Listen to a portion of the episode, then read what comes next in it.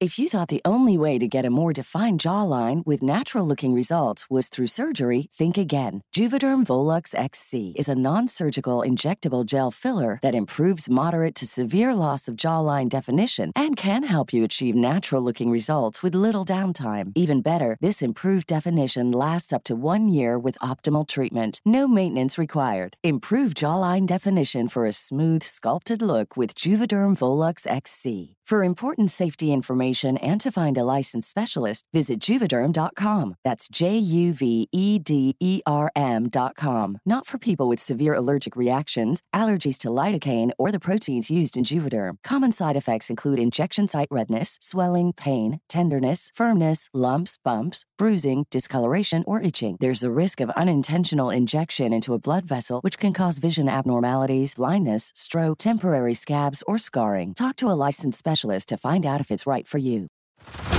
Head over to Hulu this March, where our new shows and movies will keep you streaming all month long. Catch the acclaimed movie All of Us Strangers, starring Paul Mescal and Andrew Scott. Stream the new Hulu original limited series We Were the Lucky Ones with Joey King and Logan Lerman. And don't forget about Grey's Anatomy. Every Grey's episode ever is now streaming on Hulu. So, what are you waiting for? Go stream something new on Hulu. Millions of people have lost weight with personalized plans from Noom, like Evan, who can't stand salads and still lost 50 pounds. Salads, generally, for most people, are the easy button, right? For me, that wasn't an option. I never really was a salad guy. That's just not who I am. But Noom worked for me. Get your personalized plan today at Noom.com. Real Noom user compensated to provide their story. In four weeks, the typical Noom user can expect to lose one to two pounds per week. Individual results may vary. El río es el origen de todo, de toda la vida. Y yo creo que es el simple hecho de cambiar, ¿cierto? La perspectiva que el río no es nuestro esclavo, sino el que, el que nos da, es, es un paso inmenso para la sociedad y para muchos, muchas cosas con las cuales nos relacionamos en nuestro entorno natural.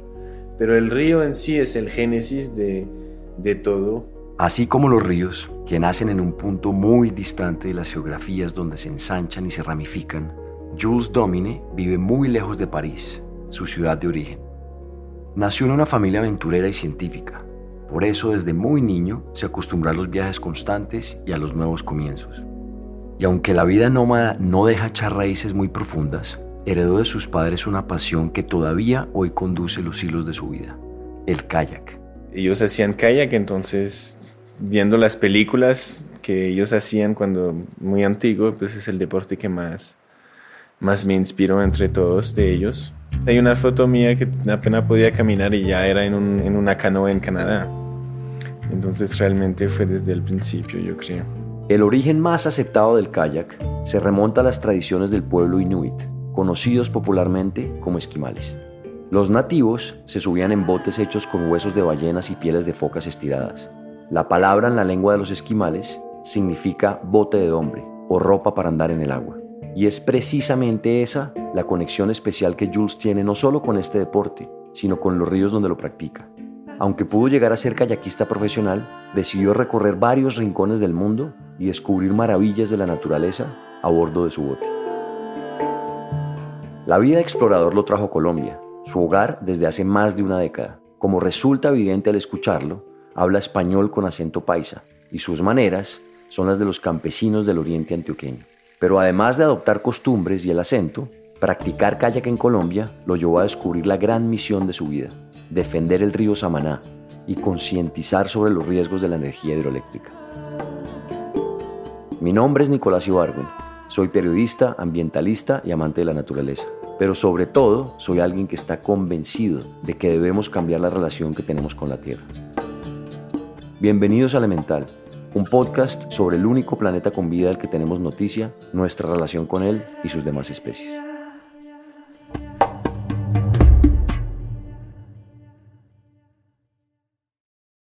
Mis papás regresaron a Francia después de haber vivido en Estados Unidos, más o menos para que yo naciera. Y de una vez fuimos a vivir a Grenoble, que es una ciudad de los Alpes, que es muy bonita y que yo creo que es un lugar que es muy muy impactado por, por todos los deportes de aventura, todos los deportes extremos y es la cuna del, del esquí, pues casi que a nivel mundial. Entonces, naturalmente, como mis papás les gustaban estas cosas y siempre habían vivido de esta manera, pues querían vivir en un lugar así. Aunque Jules Domine no lo recordaba con precisión, fue en Grenoble, esa gran meca de los deportes extremos que describe, donde se produjo su primer encuentro con el kayak. Hay unos videos de cuando yo tengo dos, tres, cuatro, cinco años. Estos videos en Super 8, ¿sabes? Estas películas ahí que uno pasa y, y, que hace un ruido así a la medida que se desarrolla la, la banda. Y, y, se veía pues como, no, no, no, me recordaba porque era muy chiquito, pero todo era deporte, todo era como aventura. O sea, a los tres años caminando sobre los glaciares con crampones y, y haciendo kayak y todo eso, entonces realmente de, de ahí viene, ¿no? Detrás de los viajes y los deportes extremos, lo que movilizaba a la familia de Jules era la sed de conocimiento. Sus papás gastaron buena parte del dinero ganado durante años de trabajo en la exploración de rincones increíbles de la Tierra antes de que estos desaparecieran. Hoy lo escuchamos prácticamente a diario, pero hace poco más de 25 años, la preocupación por la crisis climática y sus efectos no era común. Aunque muchos expertos lo advirtieron durante décadas con modelos matemáticos y otros experimentos, sus llamados de alerta tardaron en ser escuchados. El dinero que dejó la explotación desmedida de los recursos del planeta logró opacar las alarmas. Sin embargo, esa preocupación por la Tierra y su futuro hacía parte de las conversaciones en la familia de Jules desde niño. Mi papá es un científico que trabaja sobre el cambio climático desde siempre, desde que tiene 18 años o antes. Y hace 20 años o hace hasta 25 años, cuando tenía 5 años, él ya nos decía, mira, el cambio climático va a impactar completamente eso, antes que sea visible en, en los periódicos, en los medios. Mira que el glaciar aquí, cuando vas a tener 30 años, ya va a estar mucho más chiquito. Mira que todo eso se está cambiando. Mira el aire, la calidad. La sensación de finitud, tanto de los lugares que visitaron como de la propia vida, despertó en Jules la conciencia sobre la necesidad de cuidar este hogar que habitamos y que nos da vida. Su relación con el clima, las montañas, los animales y en particular con el agua, adoptó ese carácter especial de quien sabe que todo cuanto lo rodea está en riesgo si no lo tratamos con el respeto, si no lo conocemos y entendemos su importancia. Yo tuve que esperar los 13 años para mirar un paisaje donde no había ni el rastro de, de una construcción humana. Y en su vida les voy a preguntar a, a, los que nos escuchen, de hecho, ¿cuántas veces has mirado un paisaje que no tenía ni, ni una marca del impacto humano? Y muchas veces ninguna, en ningún momento en su vida. El paisaje que Jules describe es uno de los enormes glaciares de Alaska. Poco antes de cumplir 13 años, su familia se mudó a esta indómita región estadounidense, conocida como la última frontera. Aunque muchos la asocian con un gran desierto blanco, Alaska alberga una enorme riqueza natural dominada por los glaciares. Y es precisamente su geografía la que le permitió a Jules aprender mucho más sobre el kayak una parejita de kayakista que me invitó a hacer mi primer río con acceso en, en avioneta, ¿cierto? A los 13 años. Pues me invitaron, ¿no? Porque decían, ay, qué fantástico, un, un joven que hace eso, toca. Los ríos que normalmente estaban destinados a kayakistas más experimentados, él los navegaba en los primeros años de su adolescencia. Pero además de mejorar sus habilidades, estrechó el lazo que unía el kayak con la sensibilidad ambiental. Recorrer tantos paisajes pristinos lo estremeció. Entonces, al ver eso, y me recuerdo del momento preciso en Alaska, al ver este paisaje y darse cuenta que no hay ninguna intervención humana en este paisaje, uno dice, pues ya estoy entrando en una otra dimensión de conciencia, ¿no? de, de, ver que, que hay cosas muy poderosas. La pasión por explorar a bordo de su bote lugares alejados de la sociedad era mucho más que un simple pasatiempo. Jules soñaba con hacer de este deporte su modo de vida. Sin embargo, aunque su talento era excepcional para la edad que tenía, son muy pocas las personas que logran sostenerse gracias a esta actividad. Los patrocinios, como en prácticamente todos los deportes, juegan un papel fundamental en el kayak. Es necesario invertir muchos recursos en viajes por el mundo para conseguir contactos y mantener el ritmo competitivo. Yo al principio fui muy atraído por esta ruta porque pues, yo no te voy a tener que trabajar, voy a remar todos los días y no hago nada y solo disfrutar y muy bueno, ¿cierto?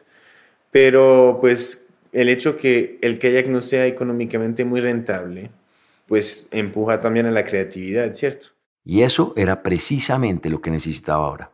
Creatividad para mantener juntas sus dos grandes pasiones, el kayak y la exploración de la naturaleza. El estudio nunca lo atrajo de la misma forma que el deporte, pero para sus padres era importante que Jules hiciera una carrera universitaria. Por lo cierto, ellos me obligaron entonces a la universidad. Pues no me obligaron, pero pues eran como haga, haga universidad y ya haga lo que le da la gana.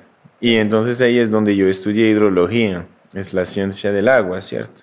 Aunque surgió casi como una obligación, la hidrología se convirtió en la herramienta principal de Jules para comprender la naturaleza de los ríos. Como él dice, es una ventana para observar el funcionamiento de la sociedad. La hidrología está en un edificio, la hidrología está en la construcción de una carretera, la hidrología es en la construcción de un techo, de todo. Pero cuando uno la conoce ya desde la perspectiva natural de los ríos, pues obviamente no es tan digamos, interesante esta parte de ingeniería, ¿cierto? Pero 10, 15 años después me doy cuenta que eran cosas vitales para poder entender cómo funcionan los proyectos hidroeléctricos. No porque me gusta entenderla de esta manera, sino que necesito entenderla de la manera en que los otros la entienden para poder tener una influencia mayor. Y es una lección muy bonita de que, pues sí, al final la universidad sirvió para algo. Durante milenios, las sociedades humanas hemos estudiado los ríos, los mares, las lagunas y en general todos los cuerpos acuáticos que garantizan nuestra supervivencia en la Tierra y las de prácticamente todas las especies. Sin embargo, actualmente muchas culturas han perdido la conexión mística que sus antepasados tuvieron con el agua. Más que una dimensión religiosa, este recurso fue para distintos pueblos en el planeta el motor de su desarrollo.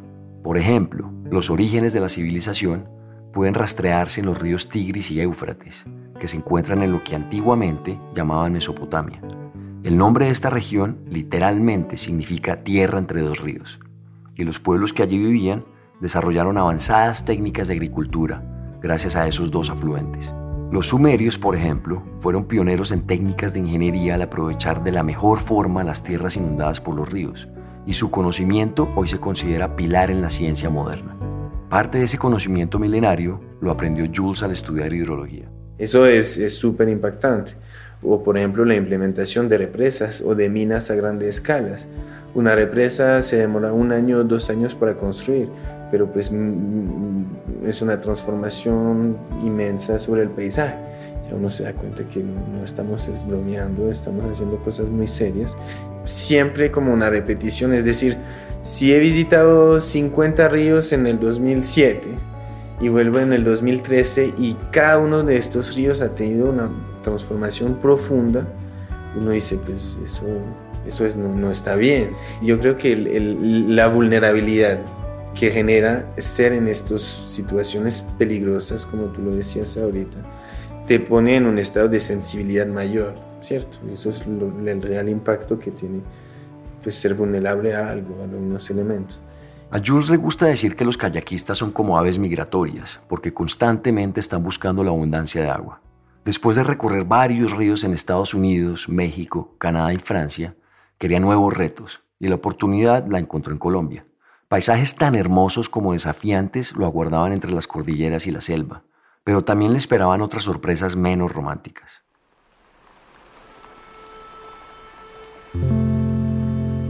Colombia pues tiene, tiene una fama, ¿cierto?, a la internacional y mucho más hace en los años 2011. Sin embargo, yo no conocía realmente esta fama, nunca me había interesado mucho en, en, en la historia de este país. De hecho, no me gusta interesarme en las historias de los países antes de conocerlos. Ya después que uno lo vivió su primera experiencia, se puede como confrontar esta interpretación con la opinión de los otros a través de libros, películas y eso, pero es, es muy interesante descubrir algo fresco, sin ser influenciado por la perspectiva de otros. La fama a la que Jules se refiere, muchos la conocen bien en todo el mundo. Violencia, narcotráfico, pobreza, corrupción. Cambiar esta imagen es un camino que seguramente nos tomará mucho tiempo recorrer, pero con los años el ruido ensordecedor de las balas se ha detenido, abriendo paso al sonido de ríos y selvas porque uno de mis entrenadores de slalom en Francia se había torcido también y había venido a Colombia hacía unos años y me había hablado mucho de este país, de no sé qué, de los ríos, eh, de Medellín, de la guerra. no permitió a nadie venir y mucho menos meterse en las selvas ocultas, profundas de Colombia. O sea, eso era como preguntar por un encuentro maluco, entonces nadie lo había hecho y eso es lo que me atrae a mí, o sea, este, este descubrimiento. Colombia está entre los 10 países con más recursos hídricos en el mundo. De hecho, según datos de expertos, el país cuenta con 2.132 kilómetros cúbicos de agua dulce. Como dice Jules, la guerra y la espesa geografía colombiana fueron un factor determinante para mantener aislados de la intervención humana muchos ríos y paraísos naturales. Muchas personas se han perdido tratando de recorrer las zonas más alejadas, y esa fue una de las advertencias que le hicieron al venir en el 2011 al país. Yo vine con un amigo francés que había venido los años anteriores y que habían tenido miles de, de aventura épica. Yo creo que habían pasado tres meses y se habían perdido al menos cinco o seis veces en la selva, o sea, y entonces me siguieron como cinco o seis otros amigos canadienses que estaban ahí. Y llegamos a Colombia y sin saber mucho dónde ir, mi amigo francés me había dicho, ah, venga a verme a San Agustín. Y entonces yo había dicho a mis amigos, ay, vamos a San Agustín. Ah, sí, sí, no, allá en San Gil. ¿Sabías que por ahí nace el río Magdalena en ese momento? No. Y, y, él me decía, ah, no, San Gil, San Gil. Y yo, San, San, pues un San debe ser el mismo. Y me subo por un bus para San Agustín y ellos se suben para un bus de San Gil y nos damos cuenta que no tiene nada que ver. La confusión entre los santos hizo que Jules se desviara más de 800 kilómetros de su destino original. San Gil es un municipio del norte de Colombia y San Agustín se encuentra al oeste. Pero como si fuera poco, una nueva sorpresa aguardaba en este pequeño pueblo famoso por tener la mayor necrópolis del mundo. Pero llego a San Agustín a encontrarme con este amigo y la primera cosa que pasó es que los bomberos nos vinieron a buscar para ir a sacar cadáveres de un derrumbe. Porque pues como kayakista podíamos mirar el río, las personas llorando de la muerte de todos sus familiares y otros curiosos que venían a mirar, porque la gente son muy curiosos, y nosotros ahí no sabiendo qué hacer, que nos decían, va el río, buscan cuerpos, y yo como... Y no, no encontramos cuerpo, pues casi, pero yo me recuerdo que había unas masas de árboles así como aglutinadas en el borde y había una mano de un bebé que salía. Y me acerqué y menos mal era un, muñeco. Y lo más chistoso es que después los bomberos, después de un día así, nos invitaron a emborracharnos. Entonces eso fue mi introducción a Colombia. En tan solo unas horas ya se había perdido, había sido rescatista y disfrutado de unas cervezas con los bomberos de San Agustín. Pero aunque llegara a este municipio del departamento de Huila no entraba en los planes iniciales, Jules y su amigo estaban ansiosos por conocer el río Magdalena, la principal arteria fluvial de Colombia. Dormimos en una casa campesina, la señora nos ofreció 50 kilos de opio, mi marihuana y no sé qué. Y, dijimos que no y nos embarcamos por el río, pero era muy, buena gente, o sea, gente muy chévere, pero pues. Y nos metimos por el río y bajamos en cuatro o cinco días hasta volver a San Agustín. Entonces, sin saberlo, habíamos hecho el primer descenso en kayak del nacimiento del río Magdalena. Ese primer encuentro con el Magdalena fue tan solo el principio de la aventura de Jules en Colombia. A lomo de mula, en tractor, en chiva o simplemente a pie, avanzó por el país en búsqueda de ríos para navegar. Una de las experiencias inolvidables fue el recorrido del río Apaporis, afluente del Caquetá. Su cauce lo llevó hasta la serranía del Chiviriquete, donde tuvo un encuentro íntimo con los pictogramas indígenas y con paisaje natural moldeado durante miles de años y poco intervenido por el hombre. De alguna manera ese encuentro con un tesoro natural pristino le recordó lo que desde hace años sabía por su papá y los interminables viajes. Todo lo que nos rodea está en peligro por las acciones depredadoras del ser humano.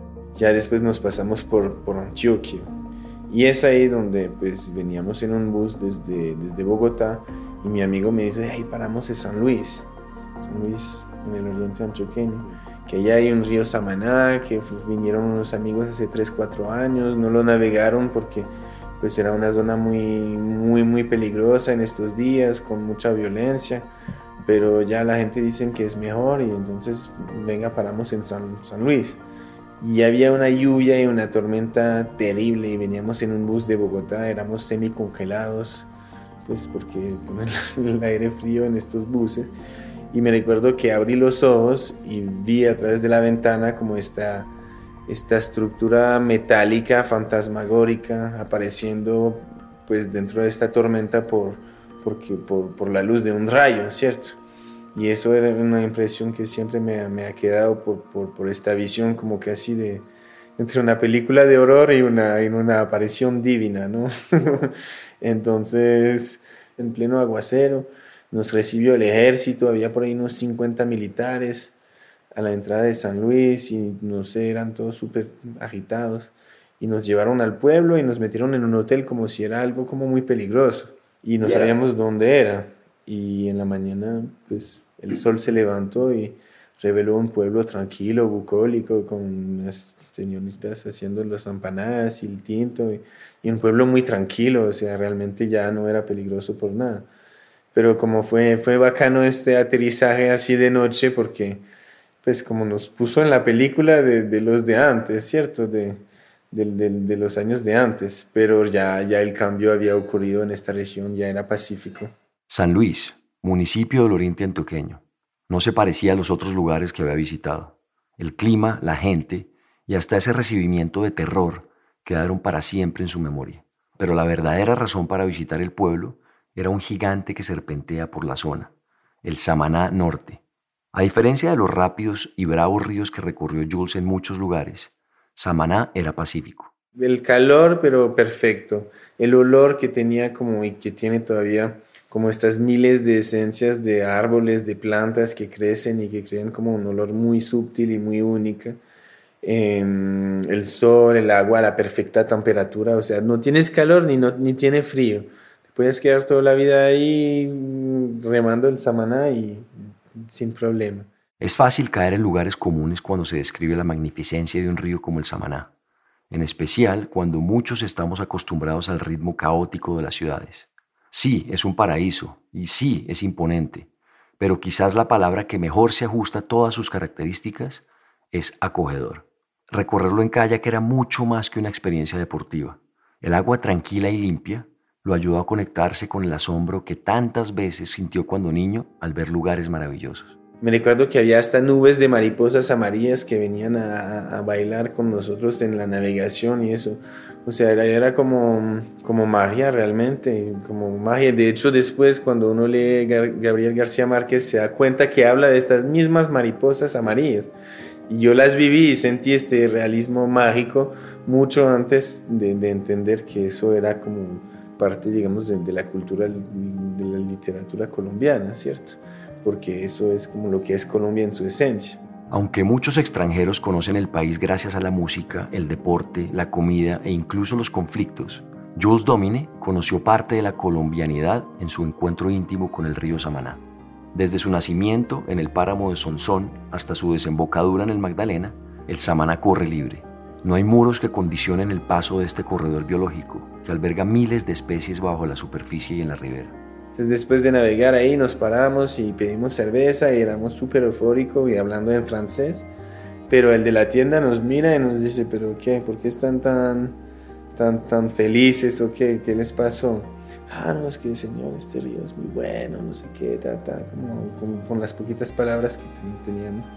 Y él entonces nos mira así como todo triste y nostálgico y nos dice, ah, qué bueno que lo navegaron, porque eso también se lo van a llevar.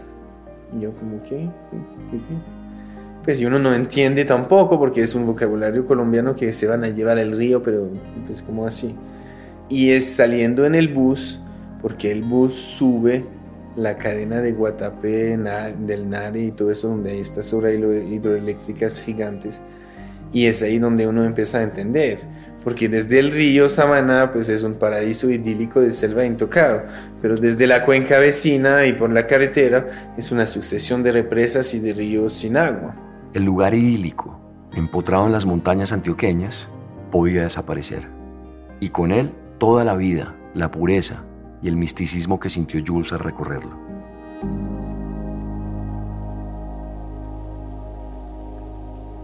Al hablar sobre lo que está matando los ríos en Colombia, hay que ir mucho más allá del vertimiento de aguas sucias o el plástico acumulado. Los expertos coinciden en que la minería, la introducción de nuevas especies y la deforestación están acelerando la desaparición de los ríos sanos en el país. De hecho, uno de los ejemplos en los últimos años es la presencia de hipopótamos en afluentes del Magdalena. Al ser animales tan grandes que viven en manadas numerosas, afectan la estructura de los ríos al caminar, Además, su estiércol impacta la acidez del agua y puede transmitir enfermedades como brucelosis, malaria y paludismo. La minería, tanto legal como ilegal, también es una de las grandes problemáticas. Algunas cifras lo demuestran. Colombia es el país que más mercurio por persona libera al medio ambiente en el mundo por cuenta de esta actividad de extracción. El mercurio no solo contamina el agua, sino que afecta a todas las especies que dependen de las fuentes hídricas, incluidos los seres humanos.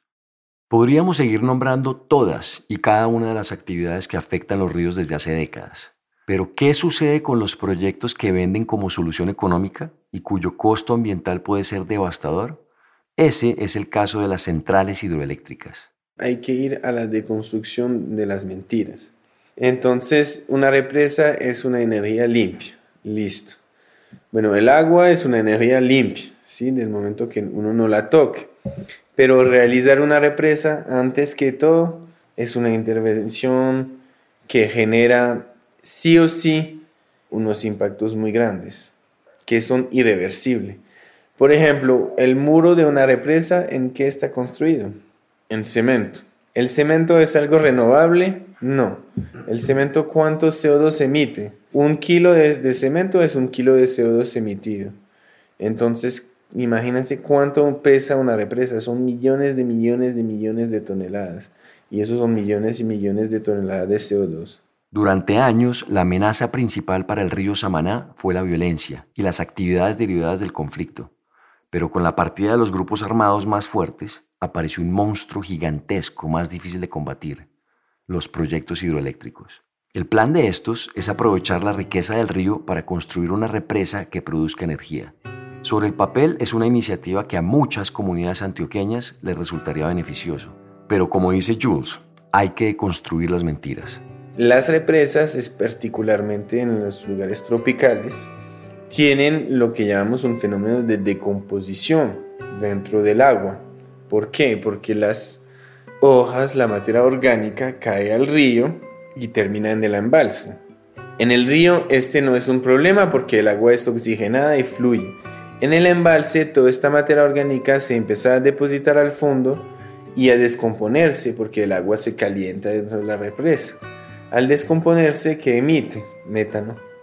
Y estas emisiones de metano son 60 a 70 veces más potentes que el CO2 en términos de generar calentamiento global.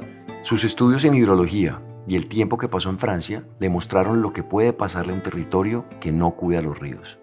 Uno de los eventos catastróficos en su país fue el de la represa de Malpacet en 1959. La estructura se hundió y provocó el derrumbe de la pared que contenía el agua. En la tragedia murieron 421 personas. Pero aunque se tomen todas las precauciones a la hora de construcción, nada garantiza que se sostengan a través del tiempo una represa se daña y se dañó. Entonces, pues no se puede llamar renovable porque ¿qué haces tú después que tu represa no funciona? No es fácil defender estos hechos en un país que requiere con urgencia soluciones a la precaria situación energética por la que atraviesan varias regiones. Las apuestas del Estado desde hace algunos años están en la construcción de grandes hidroeléctricas. Quizás el ejemplo más conocido es el de Hidroituango, en el departamento de Antioquia. El proyecto empezó a construirse en el 2010 y se esperaba que comenzara a operar en el 2018. Sin embargo, las fallas geológicas y los líos de corrupción lo impidieron. Con Hidroituango buscan producir 2.400 megavatios, lo que lo convertiría en el proyecto hidroeléctrico más grande de Colombia. Pero como dicen, del dicho al hecho hay mucho trecho.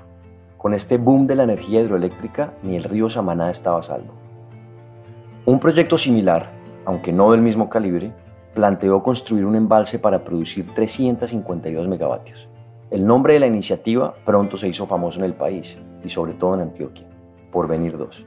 Pues la comunicación era de Porvenir 2 era muy sencilla, era vamos a crear 5.000 empleos, vamos a traer tanta regalía, escuela, impuesto de salud, policía, ejército, carretera tapada. Todo lo que les faltó por mucho tiempo en San Luis y otros municipios del oriente antioqueño parecía estar al alcance de la mano con el proyecto por venir.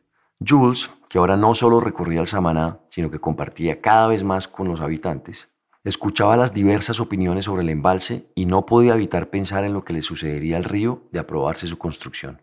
La naturaleza es una máquina muy compleja, pero a la vez muy simple. funciona de, digamos, de, su auto abono. Y si tú quebras este, este ciclo, pues ya poco a poco todo se viene desbaratando. Y es lo que estamos viendo ahora.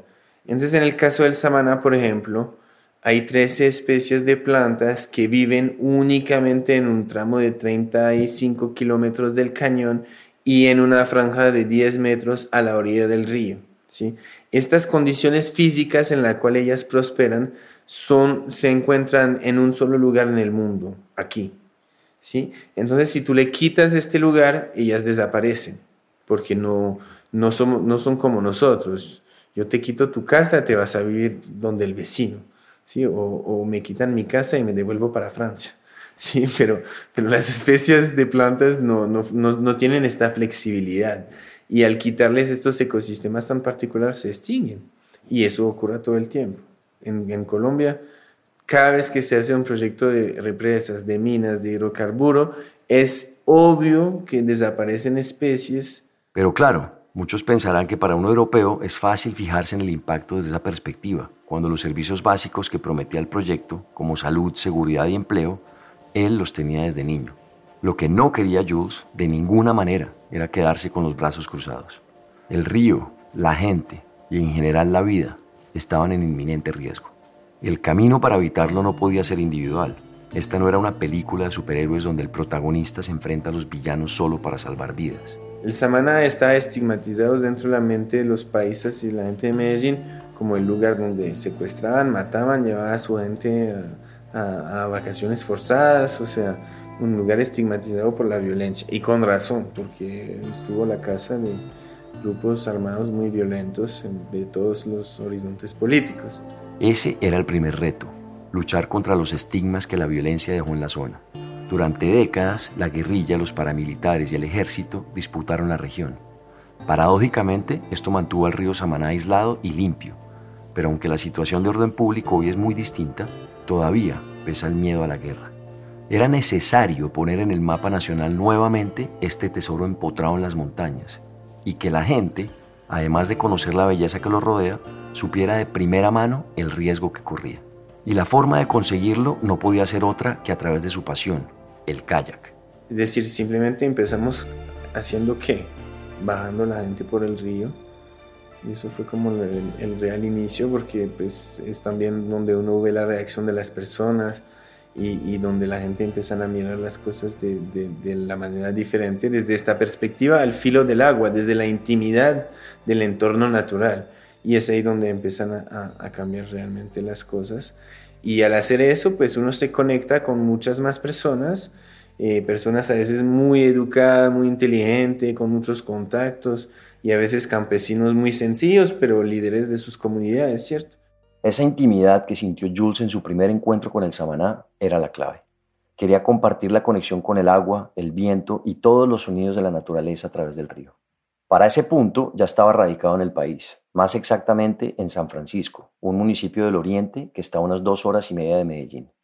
Estos contactos que logró a través del kayak en Samaná lo llevaron a conocer a organizaciones ambientales que llevaban años luchando por la defensa de la región. Los problemas de Hidroituango habían advertido a muchos habitantes sobre los riesgos detrás del proyecto para represar el río Samaná. Pero además de la enorme tarea de socialización, era necesario unir esfuerzos con esas organizaciones para hacer que en el país se hablara sobre el problema. Pobladores de tres municipios de Antioquia se reunieron hoy en el río Samana sobre la autopista Bogotá-Medellín para protestar por la construcción de una hidroeléctrica. Polémica ha generado en el municipio de San Luis, Antioquia, la aprobación de las autoridades ambientales de unos estudios que permiten determinar si los recursos hídricos de la población son propicios para construir una microcentral hidroeléctrica. El sentimiento de rechazo frente a la represa crecía día a día, pero todavía era necesaria más difusión de la problemática especialmente entre los habitantes de las otras regiones del país. Aunque el corazón de Jules se quedó para siempre en el oriente antioqueño, después de radicarse en Colombia en el 2015, recurrió muchos ríos en otras regiones. Algo que le llamó la atención desde el principio fue el desconocimiento en Colombia de los tesoros naturales menos populares, entre ellos el Samaná. En gran medida, eso motivó la creación de su empresa de turismo llamada Expedition Colombia. A través de este emprendimiento, Jules impulsó los deportes extremos, para recorrer ríos y otros ecosistemas con una mirada de respeto, admiración y armonía con la naturaleza. pero también abrió la puerta a otra forma de oponerse a la represa. En el 2016, gracias a la alianza entre Expedition Colombia y la Alcaldía de San Luis, se realizó la primera edición del Samana Fest, un evento gratuito para disfrutar del turismo de aventura, música, comida y sobre todo soluciones para salvar el río. Hola, nosotros somos Puerto Candelaria y les tenemos una noticia y una invitación maravillosa. Puerto Candelaria va a estar en el Samana Fest el 27 de agosto. Estamos felices de celebrar con el último río libre de Antioquia, el Samaná. Vamos a hacer una gran fiesta en el municipio de San Luis, en el oriente antioqueño. Y no solamente van a haber actividades culturales, musicales, sino también de aventura. Es una gran celebración a los ríos, al agua pura de Antioquia. Allá estaremos mi gente, Puerto Candelaria. Recuerden, toda la información arroba Samaná Fest. Allá nos vemos. ¡Uy! Este encuentro de cultura y conciencia empezó a llamar la atención muy rápidamente en Bogotá, Cali y otras grandes ciudades de Colombia. Con asistentes llegando a San Luis desde distintos rincones del país, fue inevitable crear una conversación en redes sociales mucho más amplia sobre la necesidad de salvar el río. Eso era justo lo que necesitaban, visibilidad a nivel nacional e incluso internacional para presionar el fin del proyecto. Pero lastimosamente, a veces defender estas causas que tienen intereses económicos poderosos de por medio tienen consecuencias. Colombia es un país especialmente peligroso para los líderes ambientales. Desde la firma del acuerdo de paz en 2016 hasta el 2021, mataron a 611 líderes. Este es un riesgo latente que Jules y muchos otros defensores del río estuvieron dispuestos a asumir con el Samana Fest. Pero mira que en Colombia, por ejemplo, matan hasta presidentes. ¿Sí me entiendes? Entonces, como ahí donde uno dice el riesgo, pues volvemos al riesgo que hay en el río. Es que vivir en Colombia es más peligroso que vivir en otras partes del mundo. Así como los habitantes del oriente antioqueño resistieron a la peor época de la violencia entre la guerrilla, los paramilitares y el ejército, ahora estaban dispuestos a dar la batalla por el río. Por eso se volvieron cada vez más comunes las arengas espontáneas en el festival contra el proyecto por venir.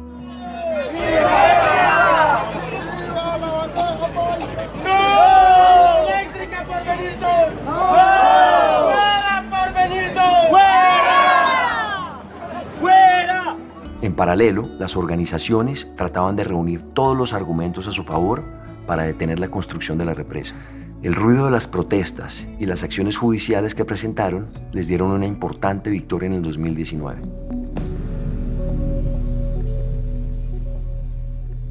El Consejo de Estado suspendió de manera temporal la licencia ambiental de la hidroeléctrica por venir 2, debido a que los predios donde sería construida son objeto de procesos de restitución de tierras. El Consejo de Estado consideró en mayo de ese año que la construcción de la represa ponía en riesgo a las familias víctimas de desplazamiento forzoso, pues los terrenos donde se planeaba el proyecto iban a ser devueltos a quienes padecieron este crimen durante la guerra. Aunque era un motivo muy distinto al grave riesgo ambiental para el río, todos celebraron como propia esa victoria.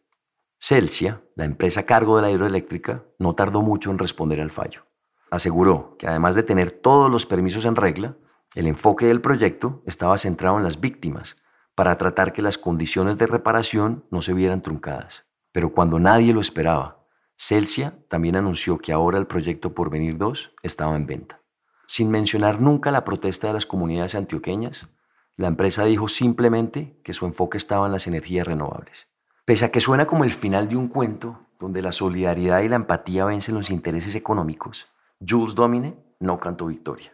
En el caso del Samaná, no está a salvo y no lo estará nunca por una razón que pues hay siempre una necesidad de energía y el potencial hidroeléctrico del Samaná es inmenso. Porque hay una zona al lado que se llama el Magdalena Medio, que tiene un depósito de cemento muy grande, de, zona, de rocas kársticas, donde Argos, Olsin, Corona están sacando por toneladas diarios. Este riesgo latente los obligó a dar un nuevo paso para blindar al Samaná y, por qué no, a otros ríos en Colombia. Como dice Jules, la necesidad de energía e insumos que pueden obtenerse de los ríos puede llevarlos a desaparecer si su defensa no se mantiene firme. Pues yo creo que Hidroituango es, eh, ante todo, una lección que tenemos que tomar muy en serio para no volver a hacer represas grandes en Colombia. Eso es lo primero, primordial. Obviamente hay también las microcentrales, que es la otra forma de producir energía al filo del agua, que es un otro debate que podemos estar explorando de pronto un poquito más y es de hecho la tendencia actual en las producciones energéticas. No podemos dejarnos eh, eh, influenciar y pensar que son menos dañinas, sino al ser más pequeñas, eh, pues tienes de pronto daños más locales pero como tenemos que hacer muchos, estos daños se multiplican, entonces realmente no es una solución, no, no nos podemos dejar engañar por este discurso que es el discurso de la industria energética hoy, pero pues la lección la más fuerte es que no permitimos más represas grandes en Colombia, nunca más. Estos ríos grandes necesitan seguir fluyendo porque casi no quedan.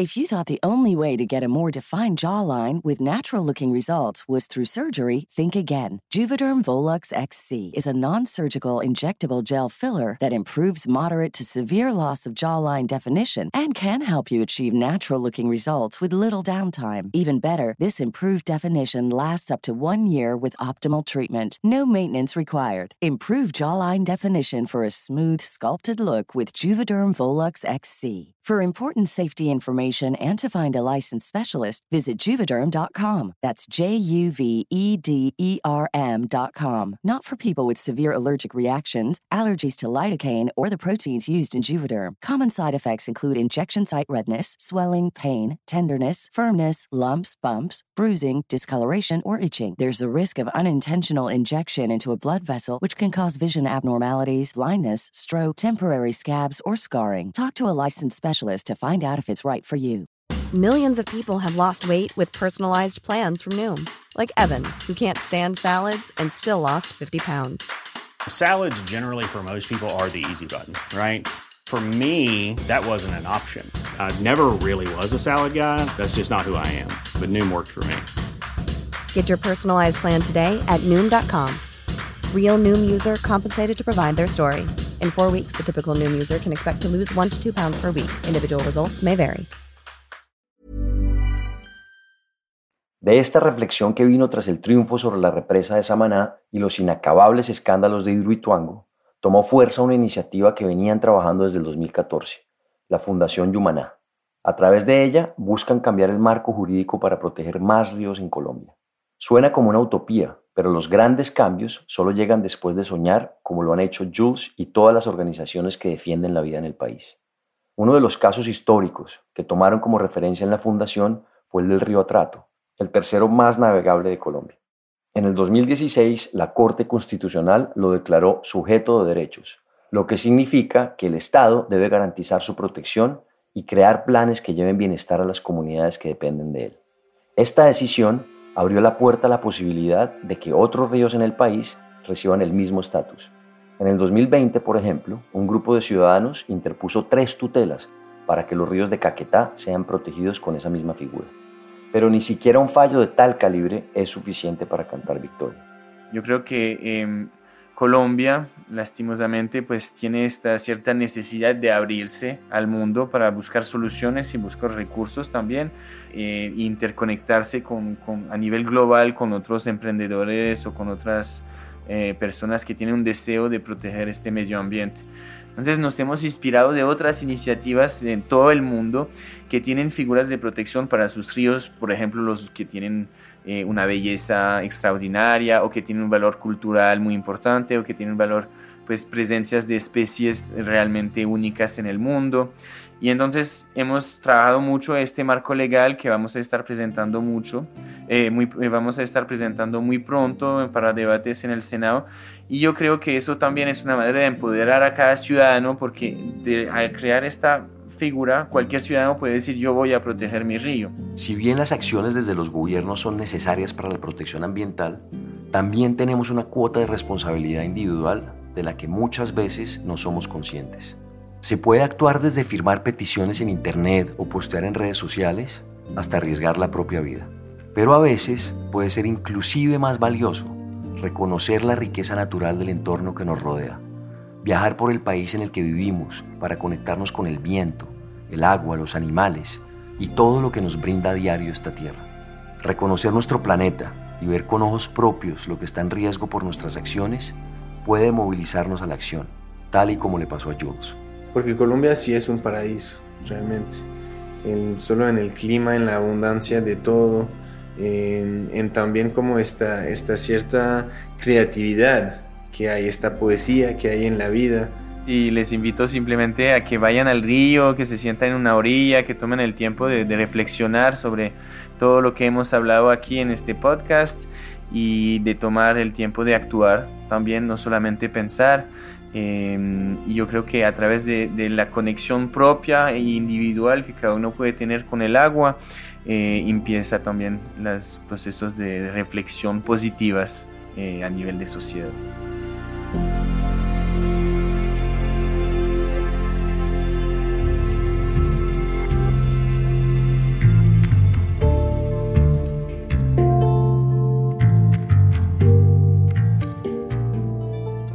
Este episodio es una coproducción del equipo de la no ficción, de Excel Content Studios y de Nicolás Ibarwen. La ilustración de la portada es de Isabela Soto Vallejo. La mezcla y el diseño de sonido son de Valentina Fonseca y Daniel Díaz. El guion fue escrito por Juan Camilo Hernández y editado por Miguel Reyes. La canción de introducción y cierre es de Manuela Mejía y el handpan es interpretado por Felipe Ibarra.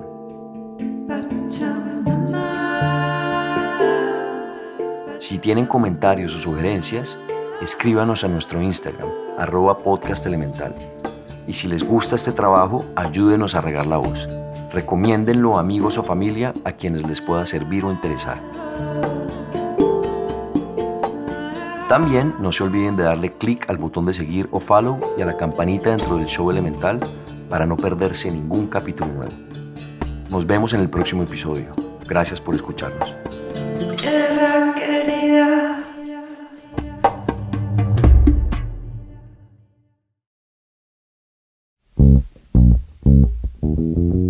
Este episodio llega a ustedes gracias al apoyo de Algoritmo Taller Digital. Esta es una nueva compañía de software que hace investigación, diseño y desarrollo de soluciones digitales.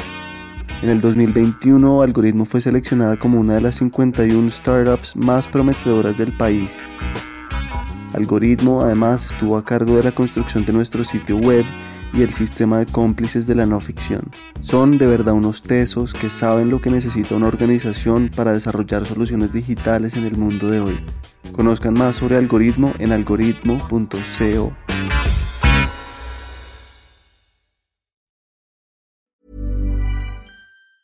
If you thought the only way to get a more defined jawline with natural looking results was through surgery, think again. Juvederm Volux XC is a non surgical injectable gel filler that improves moderate to severe loss of jawline definition and can help you achieve natural looking results with little downtime. Even better, this improved definition lasts up to one year with optimal treatment. No maintenance required. Improve jawline definition for a smooth, sculpted look with Juvederm Volux XC. For important safety information and to find a licensed specialist, visit juvederm.com. That's J U V E D E R M.com. Not for people with severe allergic reactions, allergies to lidocaine, or the proteins used in Juvederm. Common side effects include injection site redness, swelling, pain, tenderness, firmness, lumps, bumps, bruising, discoloration, or itching. There's a risk of unintentional injection into a blood vessel, which can cause vision abnormalities, blindness, stroke, temporary scabs, or scarring. Talk to a licensed specialist to find out if it's right for you.